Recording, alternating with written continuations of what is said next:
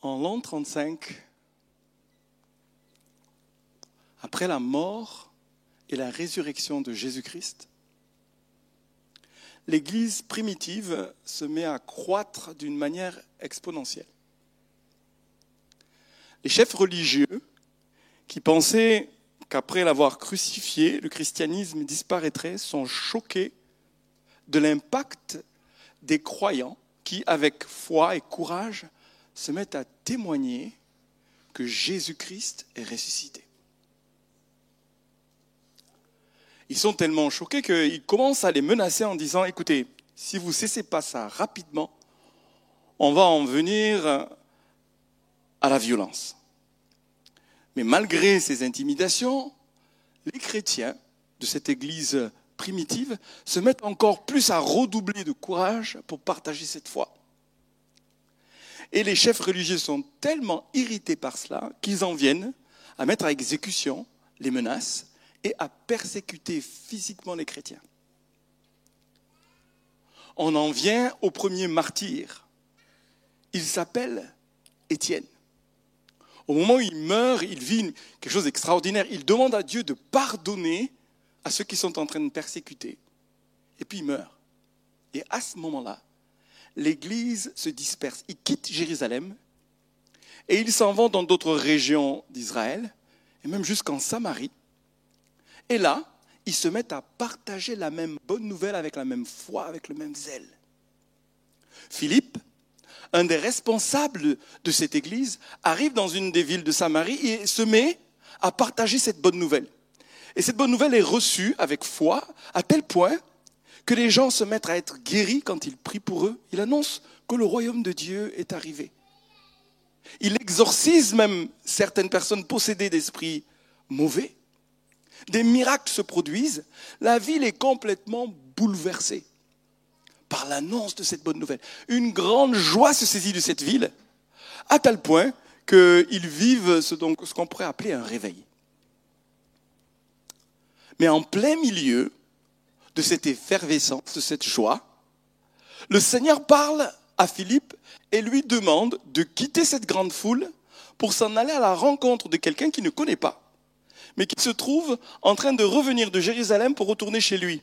Et cet homme, il s'agit d'un Éthiopien, un ministre, un haut fonctionnaire d'Éthiopie, venu adorer Dieu à Jérusalem. Il rend son culte à Dieu et il s'en retourne. Pendant qu'il est en chemin, Dieu envoie le Philippe qui fait un réveil extraordinaire vers lui et Philippe, il obéit et il s'en va. Et quand il arrive sur ce chemin, il voit une voiture à cheval qui est en train d'arriver. Et le Seigneur lui dit, approche-toi de cette voiture. Alors qu'est-ce qu'il fait? Il court, il s'approche. Et vous savez ce qui se passe? Il entend cet Éthiopien, un étranger, il devait être un peu basané d'ailleurs. Hein. et puis il est en train de lire à haute voix. Et il lit l'histoire qui vient d'un texte d'Ésaïe dans l'Ancien Testament. Il est en train de le lire, il le lit à haute voix. Et alors que Philippe, qui connaît ces textes par cœur, s'approche de cet Éthiopien dans cette, dans, cette, dans cette voiture à cheval, à mon avis, ça devait être une, une Audi.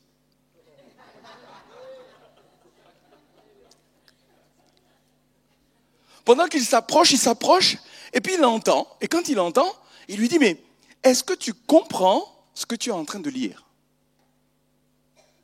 Et là, l'Éthiopien lui répond, mais Écoute, non, comment pourrais-je comprendre ce que je suis en train de dire si quelqu'un ne me l'explique pas? Alors, il l'invite à monter dans son Audi. Il s'installe confortablement et puis ils se mettent à, à regarder de près le texte qu'il était en train de lire. Et je vais vous le lire, ce texte.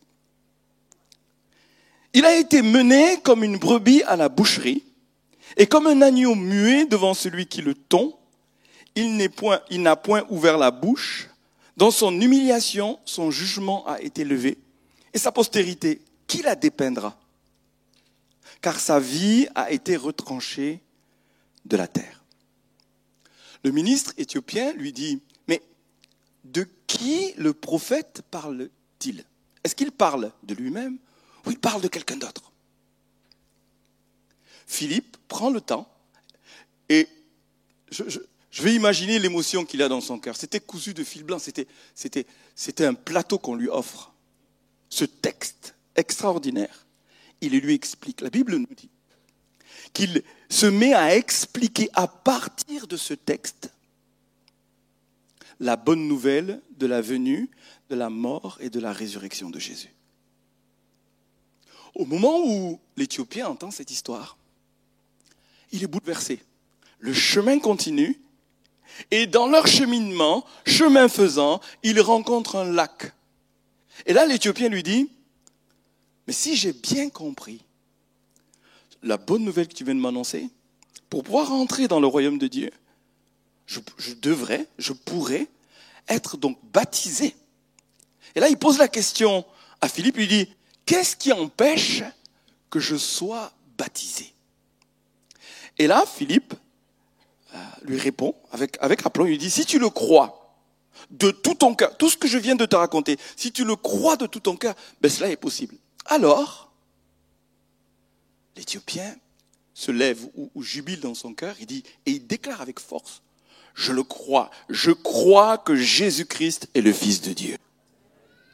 De lui-même, il vient s'associer au message que, Philippe vient de lui, donner. Il dit, je crois que Jésus-Christ est le Fils de Dieu. À ce moment-là, ils descendent de l'Audi, et puis ils s'en retournent dans l'eau, et là, Philippe le baptise. Ils sortent de l'eau, et quand ils sortent de l'eau, quelque chose d'extraordinaire se, se passe. Philippe disparaît. Il disparaît. Et plein de joie, rempli de joie, cet Éthiopien continue sa route jusqu'à sa destination. Les croyants qui sont dans ce lieu connaissent cette histoire par cœur. Mais je voudrais qu'on tire des leçons pour ceux qui sont croyants. Je vous propose d'être un de ces protagonistes. Soit Philippe, soit l'Éthiopien. Et ce texte nous enseigne, pour chacun de ceux qui sont dans cette salle, sur l'importance d'être conduit vers des personnes qui n'ont jamais entendu parler de Jésus. Et puis celui qui est en recherche, cet Éthiopien qui est en recherche, eh bien, c'est peut-être quelqu'un parmi nous qui ne connaît pas le message, mais pour qui je ou quelqu'un d'autre qui vous a invité pourrait être ce Philippe qui vous amène le message de l'Évangile. Alors, quelles sont les leçons pour nous, croyants? Comme Philippe, aimons, connaissons Jésus. Ce que je trouve extraordinaire dans cette histoire, c'est que Philippe est disponible et à l'écoute du Seigneur. Il vit un réveil, il vit quelque chose d'extraordinaire, mais au milieu du réveil, au milieu du bruit, au milieu de la foule, il est capable d'entendre la voix du Seigneur lui dire, hé, il y a quelqu'un qui est en recherche de moi, il ne sait pas exactement ce qu'il cherche, mais il cherche je voudrais que tu te détaches de ce réveil, de ce tumulte, et que tu te rendes disponible envers une personne. Pendant qu'on priait ce matin pour les deux baptisés, j'avais cette image du regard du Seigneur qui parcourt la terre et qui, et qui cherche tout ce dont le cœur est tout entier à lui, qui le cherche. Je voudrais dire ce matin, à tous ceux qui sont là, le regard du Seigneur parcourt la terre. Et si tu es seul dans un coin, dans un désert, dans une route, tu es seul, mais tu cherches, Dieu te voit. Et le Seigneur dit à Philippe, quitte cette foule, quitte cette ville, et va-t'en dans une route déserte. Et il y va. Et il obéit. Et il ne sait pas ce qui va se passer. Il ne connaît pas la fin de l'histoire, mais il y va. Nous, en tant que croyants, l'une des clés pour être utilisé par Dieu pour partager la bonne nouvelle, c'est d'être disponible, d'être à l'écoute que le Seigneur nous extirpe de nos activités pour se rendre disponible même envers une personne. Même envers une personne. Et cette personne, j'aimerais vous dire, c'est une personne qui est prête. C'est une personne qui est à la recherche. C'est une personne qui a soif. Mais c'est pas ce dont elle a soif. Et moi, je crois que le Seigneur a mis autour de nous de ces personnes. La clé, c'est notre disponibilité. La clé, c'est de discerner ce qui se passe. Et la deuxième chose que j'aimerais dire, c'est qu'il s'approche. Au moment où il croise cette personne, Le Seigneur lui dit, encore une fois, approche-toi. Et vous savez, des fois le Seigneur met les personnes autour de nous et il nous demande d'être leur prochain, d'être leur proche. Et dans ce qu'il nous enseigne ici, euh, Philippe, c'est qu'en étant son prochain, il entend sa recherche et sa soif. Il écoute. Et il entend. Et qu'est-ce qu'il entend Il entend quelqu'un qui est en train de lire, qui est, qui est seul et qui lit à haute voix. Je ne sais pas si vous, vous lisez beaucoup seul à haute voix, mais c'est quand même particulier comme démarche. Qui pour moi porte un message que des gens disent des choses, mais il nous faut être à l'écoute. Ils lisent des choses, ils recherchent, il nous faut être à l'écoute. Et Philippe a été à l'écoute. Et là, il rentre en, relation avec euh, cet homme, il dit, mais comprends-tu ce que tu lis? Il s'intéresse à ce qu'il est en train de faire et à ce qu'il est en train de lire, et il lui dit, comprends-tu? Vous savez, il y, a des, il y a des questions qui en disent long sur nous et sur les autres. Il faut savoir poser les bonnes questions. Nous, en tant que croyants, s'intéresser à ce que les autres vivent, d'où ils partent, là où ils sont. S'il avait ce parchemin avec lui en lisant le Ésaïe, c'est que quelqu'un était, il était en recherche. Et sans jugement, il lui pose une question. Et là, ça déclenche l'envie de l'eunuque de l'inviter à l'intérieur. Il invite, c'est comme du covoiturage, quoi, en fait, ce qui se passe là. On va cheminer ensemble. Monte dans ma voiture. Vous aurez compris, moi j'aime bien les Audi, alors j'ai dit Audi, j'imagine que c'est une Audi. Mais il dit monte, rejoins-moi. Et c'est assez extraordinaire cette capacité à rejoindre l'autre, à être proche de l'autre. Et au moment où il le rejoint, qu'est-ce qui se passe? Il répond, il part de là où il en était. Il part du texte qu'il est en train de lire. Il part de sa recherche. Et de sa recherche, il conduit la personne à Jésus qu'il ne connaît pas. En fait, il est en train de lire sur Jésus, il est en train de chercher Jésus, en vérité, en lisant ce texte. C'est révélateur de quelque chose. Il a soif. Le Seigneur le voit, il envoie quelqu'un qui le conduit à ouvrir les yeux sur ce qu'il recherche. Tu es en train de chercher Jésus. Vous savez, c'est tout un art de réussir dans une démarche spirituelle de conduire quelqu'un à Jésus. Il ne savait pas ce qu'il cherchait, mais il y avait une soif qui était là. Mais à partir du texte, ça demande une gymnastique particulière de rejoindre quelqu'un à partir de sa soif, à partir de sa recherche. Il y a des tas de gens autour de nous qui peuvent être euh, attirés par l'ésotérisme, vous savez, les, religions euh, euh, orientales ou d'autres choses qui manifestent une vraie soif. Et il n'y a pas de jugement à avoir envers les textes qu'ils lisent, envers leurs recherches. Paul a fait ça, beaucoup d'hommes des chrétiens ont fait ça, rejoindre les gens à partir de ce qu'ils lisent, à partir de ce qu'ils vivent, mais réussir à présenter Jésus. Et là, il prend un texte qui est magistral, Ésaïe 53. Je vous invite à le lire. Si vous n'avez pas une Bible, trouvez-vous une Bible et lisez Ésaïe 53. cette histoire que je vous ai racontée vient de la, de la Bible dans le Nouveau Testament, dans Actes, le chapitre 8. C'est une histoire, mais derrière cette histoire, il y a tellement de choses importantes que Dieu veut nous adresser individuellement, croyants comme non-croyants. La dernière chose que j'aimerais relever de l'attitude de Philippe envers l'eunuque, cet Éthiopien, c'est qu'il accompagne jusqu'à l'engagement. Il le prend de ce texte, il chemine avec lui, alors que physiquement ils évoluent vers Gaza. À un moment donné, il lui permet en lui laissant lui se déterminer. Mais, qu'est-ce qui empêche que je sois sauvé? C'est pas, même pas lui. Il faut que tu sois baptisé. Il lui met pas de pression pour qu'il soit baptisé. Il lui explique l'évangile. Il le rend libre de choisir. C'est, c'est l'Éthiopien lui-même qui dit, je veux. Mais qu'est-ce qui empêche? Il n'y a rien qui t'empêche. Mais il faut que tu le crois de tout ton cœur. Et là, il y a un jaillissement tellement puissant. Il laisse jaillir de son cœur. Je le crois. Je crois que Jésus-Christ est le Fils de Dieu. Il comprend dans ce que, dans ce que euh, euh, Philippe a, a, a prêché, c'est-à-dire c'était suffisamment clair. Moi, je rêverais qu'à la fin de ma prédication, plusieurs se lèvent pour dire Je crois que Jésus-Christ est le Fils de Dieu. C'était clair. Il faut dire, ils avaient le temps. Hein. Du covoiturage, vous savez, quand on, vous avez le temps. Philippe, il était là, disponible. Il lui a raconté l'évangile. Il lui a présenté ce qui est Jésus. Pourquoi il est venu. Et surtout, j'aimerais insister sur le fait qu'il a réussi à l'amener à, savoir, à avoir révélation que Jésus-Christ est le Fils de Dieu. Plusieurs, peut-être parmi nous, pourraient considérer Jésus comme un prophète, pourraient, pourraient euh, considérer Jésus comme un, philosophe, un homme de bien. Mais ce qu'il y a d'important pour prendre le baptême dont on parle ce matin, le résumé de ce qu'il a cru, de ce qu'il a compris, c'est que Jésus est le Fils de Dieu. C'est ça qu'il résume. Je crois, je veux mon baptême pour te prouver que je suis prêt et que je le crois de tout mon cœur. Je confesse que Jésus-Christ est le Fils de Dieu.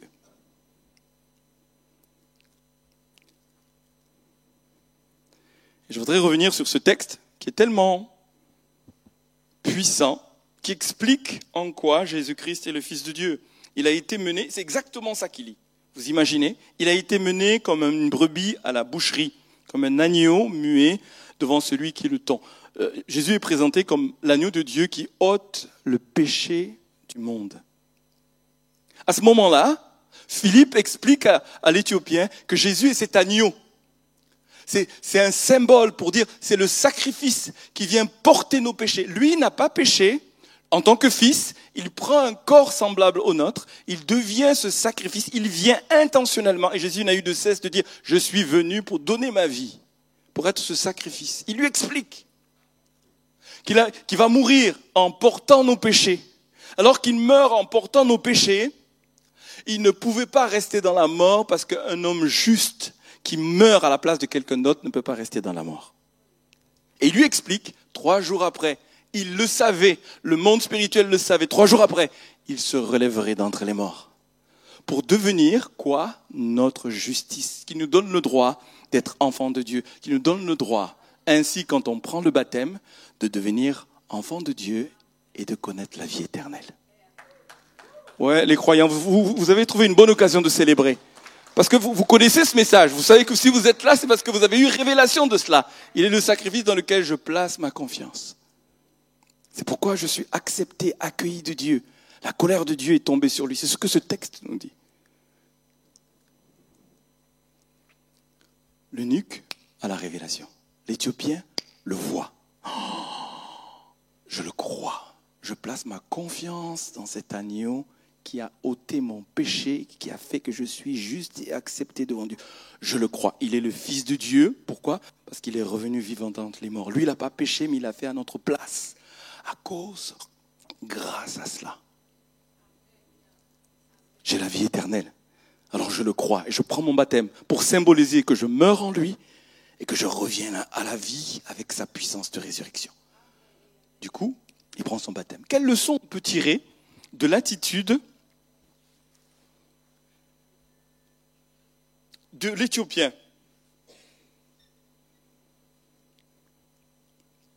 Pour moi, l'une des clés majeures ici, c'est qu'il est en recherche, il a soif. Et j'aime bien dire, cette citation, je ne sais pas de qui elle est, mais elle est magnifique.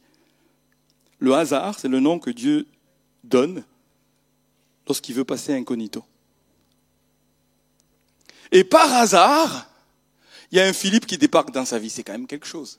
Et il se pose pas de questions, il se dit pas, mais qu'est-ce que tu fais là au milieu de nulle part? Il débarque, il s'approche de lui, et, il rentre en relation avec lui, il n'y a pas de bonjour, il n'y a pas de rien, mais que comprends-tu? Ben oui, oui, oui, mais bien sûr, viens là, il accueille comme un ange. Dans une simplicité, dans un cœur ouvert. Viens, mais monte dans ma voiture. Il n'y a aucune crainte. C'est comme si toute sa vie était devant Dieu, puis Dieu pouvait très simplement lui envoyer des personnes. Et il y a une ouverture. Il y a une ouverture, il y a une soif. Mais viens donc, viens m'expliquer. Il y a une simplicité, il y a une humilité. Il y a une crédulité. Il lui explique et ses yeux s'ouvrent et il le croit et il le reçoit. C'est magnifique. J'aimerais dire que si tu es ici ce matin, tu n'as jamais entendu ce message, Dieu t'a donné rendez-vous. Il n'y a pas de hasard. Dieu s'est drapé du hasard pour te dire un message. Je veux passer incognito. Je ne me vois pas physiquement. Tu me vois pas physiquement. Mais je veux entrer dans ta vie au travers d'autres personnes. Il y, a, un Philippe qui, qui, qui t'a invité ici. Peut-être qu'elle s'appelle Marina ou Marie-Estève, je ne sais pas. Ou quelqu'un d'autre. Ou peut-être que tu es venu ici, tu as vu une émission sur Internet, tu recherchais quelque chose, et puis, et puis, il y a quelqu'un, il y a quelque chose, il y a un message, il y a une vidéo qui est venue dans ta vie, puis ça t'interpelle à dire, oh, mais ça vient rejoindre ma question, ça vient rejoindre ma recherche. Et il a eu l'humilité d'accueillir Philippe, d'ouvrir sa voiture, de, de, de recevoir ses explications, très simplement. Et puis, j'aimerais insister, pour ceux qui peut-être se disent, hmm, où est-ce que je suis tombé ce matin? Qu'est-ce que c'est que cette affaire? Ça ne ressemble, pas vraiment à une église ici, vous voyez? Normalement, une église, quand on est en France, c'est une église avec un, un clocher, l'orgue aussi qui va bien. Mais ce qui m'interpelle dans ce texte, c'est que c'est lui qui prend l'initiative de demander le baptême. Il n'y a pas de pression humaine. Il n'y a pas de manipulation.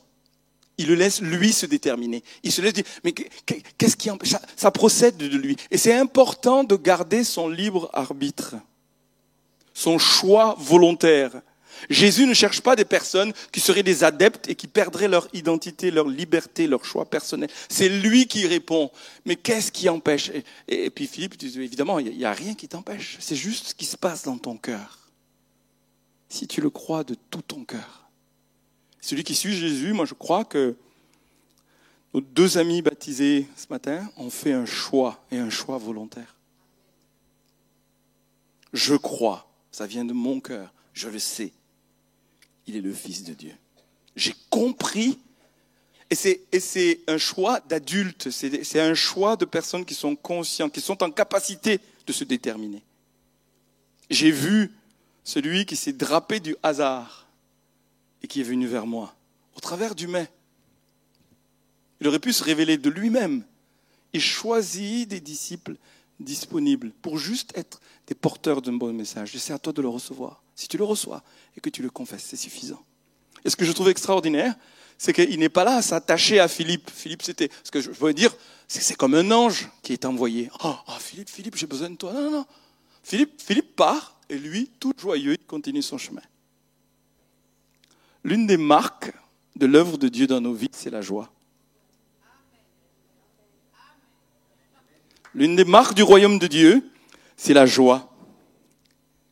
Et vous savez, quand on passe d'une religion à une relation et qu'on rencontre Jésus, c'est la joie. C'est la joie. Je vous dis, c'est la joie. Elle est profonde. Elle est profonde. Pourquoi? Parce que tu prends la mesure de d'où tu étais dans la mort et que tu as la vie.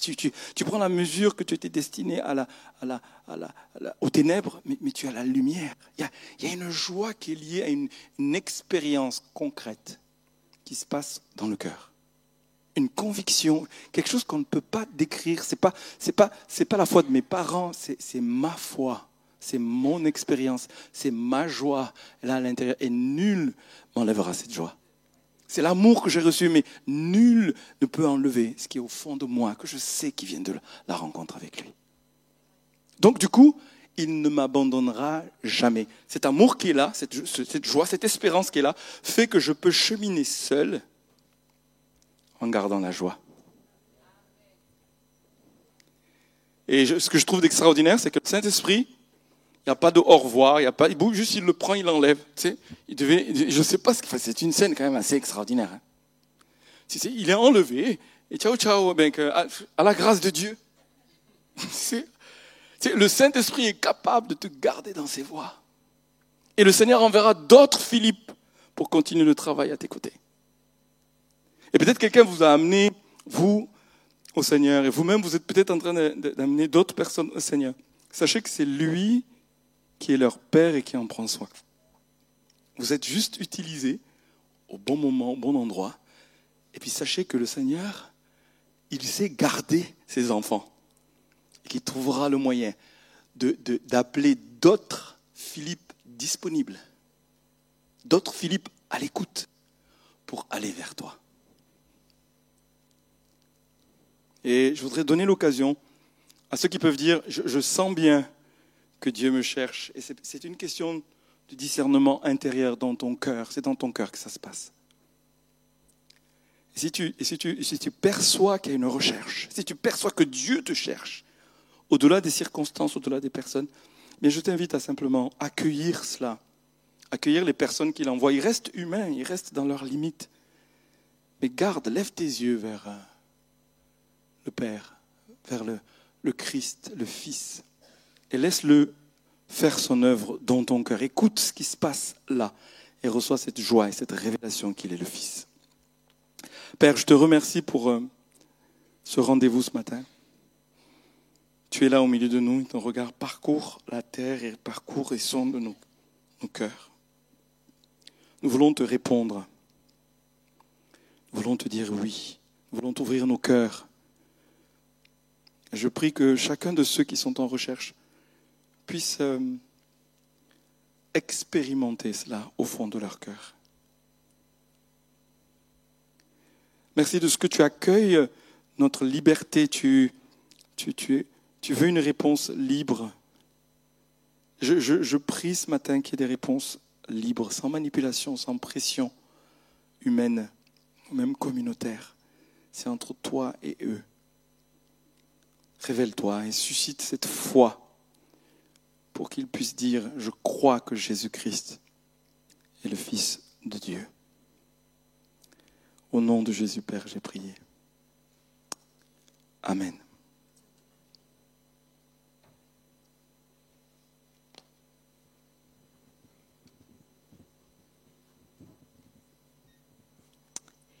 Et maintenant, le temps si attendu des témoignages. C'est tellement bon de voir euh, comment Dieu nous attire. En fait, il, met en route un aimant et il nous attire à lui. Et moi, ça me fait du bien parce que je me rappelle en fait que de ce temps où je me suis réconciliée avec lui. Et c'est, on a le privilège du coup euh, en premier euh, d'entendre le témoignage de Marie-Ève que je vous prie d'accueillir, de lui donner du courage. Du courage, mais pas de pression, pour nous partager euh, son cheminement et puis euh, son témoignage. Bonjour, bon, elle m'a présentée, je m'appelle Marie-Ève, j'ai 50 ans et je suis forestière. Je suis née à Paris et très vite après la naissance de ma sœur euh, Judith, mes parents ont déménagé à la campagne. Peu après la naissance de ma deuxième sœur, Oriane, mes parents ont divorcé. Famille plusieurs fois recomposée des deux côtés, naissent Anaïs et Florine du côté de ma mère, Emeric, Théo et Elsa du côté de mon père. Enfant, j'étais pleine de vie et plutôt du genre Heidi que princesse au petit pois. Toujours à prendre la défense des plus petits et des plus faibles, je courais pieds nus dans la forêt franc-comtoise où je passais mes vacances avec mes grands-parents paternels.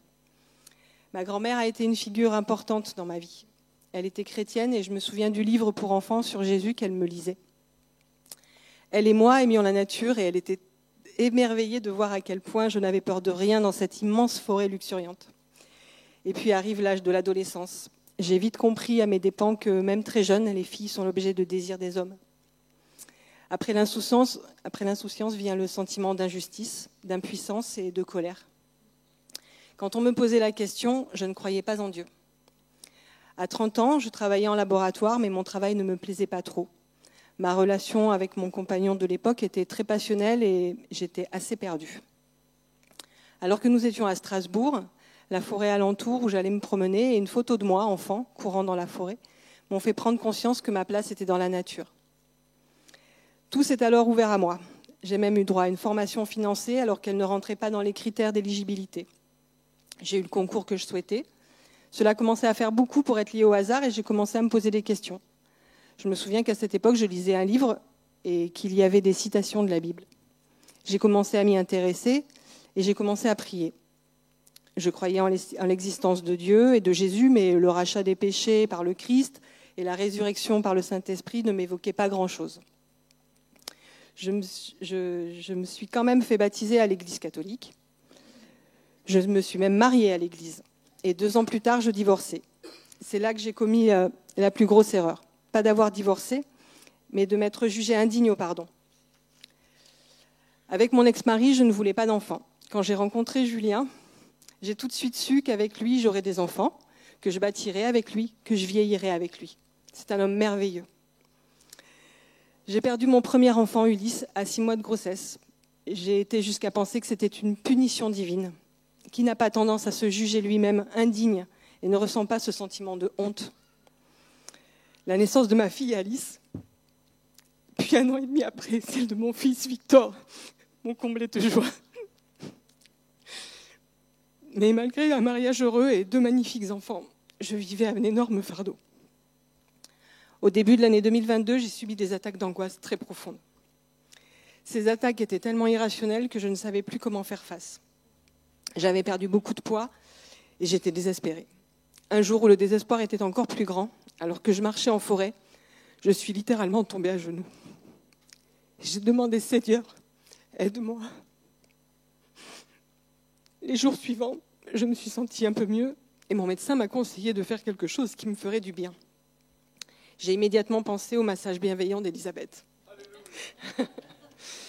Après le massage, nous avons parlé de Dieu, de notre foi, et elle m'a invité à venir ici à Clé un dimanche. J'ai accepté. La première fois, j'ai pleuré à la première note de la musique, musique des louanges. Je demandais pardon au Seigneur pour avoir douté de son amour. Le prêche du pasteur Rodrigue parlait de la transmission. Et à la fin, il y avait deux groupes. Un pour les prières, un pour les guérisons. J'y suis allée. Deux jeunes gens ont apposé leurs mains et ont prié pour moi. Les jours suivants, j'allais beaucoup mieux. La deuxième fois, je n'ai pas pleuré. Le prêche du pasteur Rodrigue parlait cette fois du fils prodigue. Là, je l'ai vécu charnellement. Le sens du rachat des péchés par le Christ et l'amour infini de Dieu une immense joie m'a envahi. Je lui ai demandé pardon de m'être détournée de lui. J'ai compris que j'étais à la maison. La troisième fois, ce fut les baptêmes. J'ai dit, OK, j'ai compris. Aujourd'hui, je parle à Jésus comme à un ami. Je lui fais part de ce que je traverse. Je prie pour que Dieu puisse trouver le cœur des hommes. Mon fardeau, je l'ai laissé entre ses mains. Il m'arrive encore de subir des assauts d'anxiété, mais je me tourne vers Jésus et je sais qu'il m'aide. Il m'aide à faire face, à ne pas tomber dans le désespoir. Je sais que même si je ne pèse pas lourd dans ce monde, je suis précieuse aux yeux de Dieu. Je le vis chaque jour. Chaque fois qu'une grande joie m'envahit sans raison apparente, chaque fois que je ressens une paix profonde, chaque fois qu'il m'est donné de voir le monde et les événements sous un autre jour, je sais que c'est l'Esprit Saint qui agit en moi.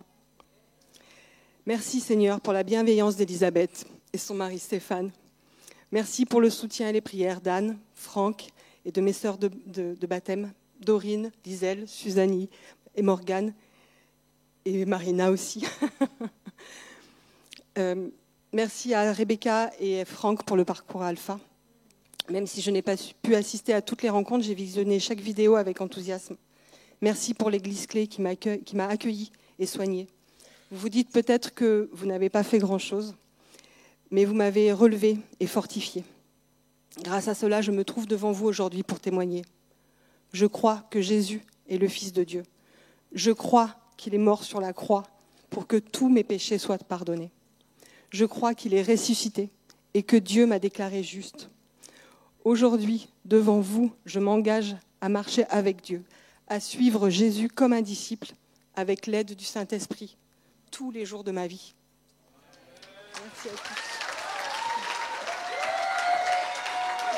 Quelle déclaration puissante. Vous savez, dans le ciel, Dieu le Père qui déclare, tu es ma fille, ma bien-aimée. Et c'est une déclaration puissante qui se passe en parallèle. Dieu déclare, tu es ma fille, tu m'appartiens. Et on va accueillir Marina. On respire un peu entre deux. Et la team supportrice de Marina, vous pouvez applaudir.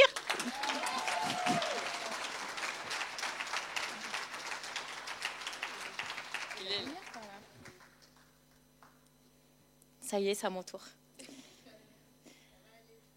Alors bonjour à tous. Merci déjà euh, de, toutes, euh, de tous être venus. Merci à ma famille, à mes amis qui ont fait de la route et qui se sont donné du mal. Voilà, merci beaucoup. Donc je m'appelle Marina et le 4 juillet dernier, j'ai eu 33 ans. Donc normalement, toute la salle doit penser à la même chose euh, à ce moment-là. Donc c'est bon, je, peux commencer. J'ai toujours entendu parler de Dieu. J'ai été baptisée j'ai fait ma communion, profession de foi, confirmation. J'étais une petite fille dynamique, je rêvais d'aventure et je chantais dans les cabanes que je construisais. J'étais heureuse et j'en remercie euh, ma maman et mon beau-père qui sont là aujourd'hui. Puis je suis devenue une adolescente introvertie, rebelle, impulsive et en colère. Pour moi, il n'y avait que mes copines qui comptaient. Jeune femme, je me suis rapprochée de ma grand-mère, puis du garçon, des garçons. Déception, mensonges, tromperies, et aussi des jugements. Pas assez drôles, trop ennuyants aussi, mais aussi trop gentils, trop méchants, et puis trop violents. Mais j'ai toujours eu le sourire et la joie de vivre. Et puis il y a cinq ans, ma grand-mère, qui est née un 27 novembre comme aujourd'hui, a rejoint le ciel. J'ai perdu ma plus grande confidente. Et puis celui euh, avec qui je voyais l'avenir, il m'a quitté. J'ai arrêté mon activité d'agent immobilier, j'ai fermé ma société. Dans ce même temps, j'ai aussi perdu ma voix durant plusieurs semaines. Ma gorge ne guérissait plus. J'ai fait des grosses soirées, comme on dit à Montpellier. Et tous les week-ends, c'était la musique, l'alcool, les cigarettes et les drogues. Je sais aujourd'hui que Dieu m'a gardé bien plus d'une fois. Puis une amie m'a proposé un emploi et j'en ai fait ma priorité pour me relever. J'ai cherché la performance nuit et jour pour la reconnaissance et aussi pour gagner plus d'argent, jusqu'à ce que le burn-out arrive. Bipolaire, c'est ce que j'ai entendu au travail et c'est aussi le titre que je me suis donné. J'en rigolais même, je trouvais ça amusant. Mais je ne compte pas le, nombre de fois où ben, j'ai voulu me mettre dans une boîte et où j'ai eu envie de disparaître. J'ai pensé à changer de travail, mais pour faire quoi? Et j'ai pensé aussi à déménager, mais pour aller où? Il y avait toujours personne en fait qui m'attendait. Mes nuits ont été courtes. J'ai eu des terreurs nocturnes, de la paralysie du sommeil pour ceux qui connaissent. L'anxiété, elle faisait partie euh, de moi durant longtemps. Alors j'ai essayé l'hypnose pour dormir et ça a fonctionné, mais euh, un temps, parce qu'après c'est devenu encore plus angoissant. Il m'arrivait d'aller dormir chez une amie pour euh, que je puisse me reposer. Mon père et sa femme sont croyants aussi, mais suivent une autre religion. Ils sont musulmans. Voilà.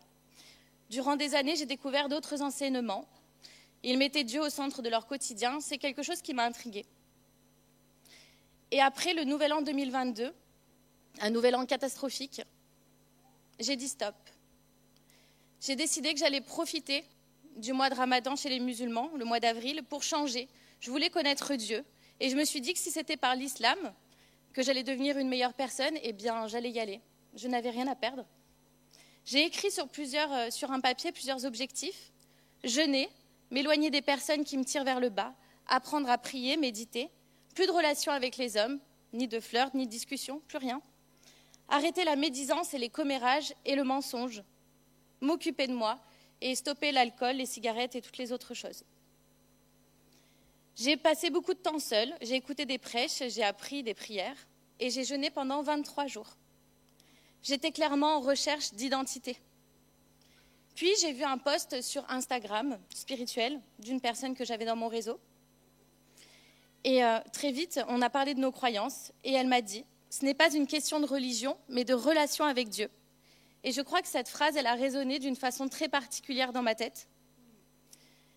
Puis est arrivé le jour de Pâques chez ma mère, où je suis allée à la brocante et où mes yeux se sont posés sur un livre qui s'appelle Ma parole est un trésor. C'est le livre de Caté que j'avais quand j'étais petite. Et je ne sais pas pourquoi j'ai gardé en tête cette image jusqu'à mon retour à Montpellier. J'ai voulu regarder le film Soon of God, je ne sais pas si vous connaissez, mais c'est un film qui parle de Jésus. Et là, j'ai été bouleversée. Juste après, j'ai cherché des affaires dans des boîtes de rangement. Et comme par hasard, euh, je suis tombée sur un magazine qui parlait de la Bible. Puis, en cherchant encore sur un chapelet, sur une croix et sur une vieille Bible qui n'était pas à moi. Alors j'ai commencé à faire cette prière. Mon Dieu, je te chercherai, peu importe où tu es, que ce soit dans un temple, une église ou une mosquée. Je veux te trouver j'ai décidé d'aller à l'église à côté de chez moi avec cette même prière. Et puis là, on m'a parlé de péché. Alors je me suis dit, les péchés, euh, pourquoi? Moi, je suis quelqu'un de bien, donc euh, voilà. Et puis j'ai regardé une liste avec euh, une feuille avec une liste de péchés. Et là, je me suis dit, ben, je suis dans la panade. Voilà. J'ai pris mon carnet, j'ai listé tout, euh, tout ce dont je, me, je me rappelais. Et je me suis confessée au prêtre. Je me suis assise sur le banc pour prier juste après. Je me suis sentie plus légère, mais je me suis demandé qu'est-ce que j'allais faire avec euh, le, le reste de mes péchés, quoi. Puis est venu un temps de louange, et puis euh, quelque chose s'est produit. Il y a une personne qui a élevé la voix et qui a dit Le Seigneur débloque les cordes vocales d'une personne et il redonne la voix à cette personne qui avait de multiples angines aiguës, dont la voix était éraillée, et elle va être surprise d'entendre sortir de son intérieur un chant merveilleux. Et sur un Alléluia, j'ai su qu'on parlait de moi. J'ai chanté du plus profond de mon cœur. Et je savais désormais que Dieu existait. Je le savais depuis petite, hein, mais là, je l'ai ressenti. C'était comme une relation amoureuse qu'on peut avoir avec un homme, mais en plus fort. Je suis revenue dans cette église quelques temps plus tard, et là, il y a deux personnes qui m'ont demandé si elles pouvaient prier pour moi. Et là, je leur ai demandé euh, de prier pour ma foi, pour savoir si ce que je vivais, c'était la réalité. Et dans un temps de prière, je suis tombée par terre et personne ne m'avait poussée. J'ai regardé des prédications à longueur de journée en essayant de comprendre, et puis une avalanche de messages me touchait. Je me suis mise à parler avec Dieu, et euh, un instant, je me suis même euh, inquiétée de ma santé mentale. Mais jusque-là, je pense que vous pouvez voir que ça va encore à peu près. J'ai vu des pasteurs sur Internet, et euh, j'ai su qu'il fallait que j'aille là-bas. C'était à la Riviera, à Beau Soleil. Le 5 juin 2022, le jour de la Pentecôte, le pasteur a fait un appel au salut et là, j'ai levé la main. Il s'en est suivi une journée des femmes où, dans un temps de prière, j'ai fait le pas de remettre à Dieu tous mes fardeaux. J'ai confessé une nouvelle fois mes péchés, mais différemment, en m'adressant directement à lui, sans crainte. J'ai une grosse boule dans le ventre. Comme beaucoup dans la salle, j'étais à genoux et j'ai pleuré, mais au fur et à mesure que je déposais ma culpabilité, tout s'en allait. Donc j'ai compris que là, il m'avait tout pris, tout ce que je lui ai donné, il l'a pris. Et j'ai décidé de le remettre en priorité. Ce fut le début d'une succession d'événements qui m'ont bousculé. J'ai eu envie de prier, j'ai eu envie de lire la parole et j'ai eu la joie de commencer à la comprendre de mieux en mieux. J'ai vu des prières s'exaucer, des guérisons, des miracles. Et certains ici le savent, c'était trop pour être de simples coïncidences. J'ai cherché Dieu constamment et je l'ai trouvé partout, dans les joies comme dans les peines. Car oui, j'ai compris que être chrétienne, c'est pas euh, voir tout beau tout rose, c'est pas être parfaite et montrer qu'on ne fait rien de travers. Ce n'est pas euh, avoir un serre-tête sur la tête et marcher en direction du couvent. Parce que oui, c'est comme ça que je voyais les jeunes chrétiennes avant. Un mardi soir, en venant ici, nous étions cinq. Le portail était fermé. Et quand on m'a dit que nous allions prier dehors, j'ai été surprise, mais j'ai été rassurée. J'ai prié à voix haute pour la première fois et j'ai compris que cette église allait devenir mon église, ma maison, et qu'elle allait m'équiper. Certains m'ont vu changer, d'autres savent que j'étais déjà cette personne. Mais ce que je sais, c'est que j'ai été restaurée, j'ai pardonné et j'ai été pardonnée. J'ai pu faire le deuil de ma grand-mère, fini la dépression, les envies de disparition, fini le stress au travail, la culpabilité, fini de vivre pour la reconnaissance des autres et fini de courir après un homme pour me donner cet amour. Je ressens l'amour dans ma famille maintenant et je peux aimer aussi en retour. Je peux aimer aussi mes amis et prendre leur amour aussi, sans peur d'être abandonnée ou d'être rejetée. Jésus, il a pris mon anxiété et il a transformé en vie. L'endroit qui était vide en moi, maintenant, il est rempli et je suis prête à affronter euh, les nouveaux combats qui vont arriver. Aujourd'hui, je décide de me faire baptiser par la foi parce que je l'ai choisi. Je décide de marcher avec le Saint-Esprit et je décide de suivre Jésus, de bâtir ma vie avec sa parole comme guide. Je sais qu'il est mort pour mes péchés et pour finir, ou alors pour commencer, je sais surtout qu'il est ressuscité. Merci.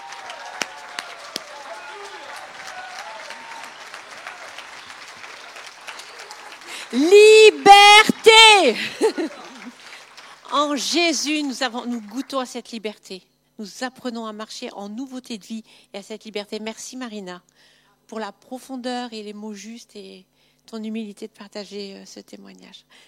Alors maintenant, ça va être le moment où alors du coup, physiquement, ils vont aller dans les eaux du baptême pour symboliser que, en fait, ils vont mourir à leur ancienne nature. On est dans du symbolique. C'est comme si elles meurent et après elles vont renaître. En fait, c'est en communion par la foi. C'est vraiment un acte de foi que dans ce symbole, on meurt et on renaît en Jésus. Donc, alors euh, techniquement, on va laisser cette. Euh, vous avez une petite euh, bande rouge. On va laisser cet endroit disponible pour les, les, photos. Et je vais inviter notre première baptisée. Marie-Ève, est-ce que tu crois que Jésus Christ est ton Seigneur et le Fils de, de Dieu? Oui. Oui. Est-ce que tu crois que Jésus, il est mort à la croix et qu'il a pris ton péché et qu'à cause de ça, tu es pardonné? Oui. Est-ce que tu crois aussi qu'il est ressuscité et que grâce à ça, tu as la vie éternelle? Oui, je le crois. Sur ta confession de foi, on te baptise au nom du Père, du Fils et du Saint-Esprit.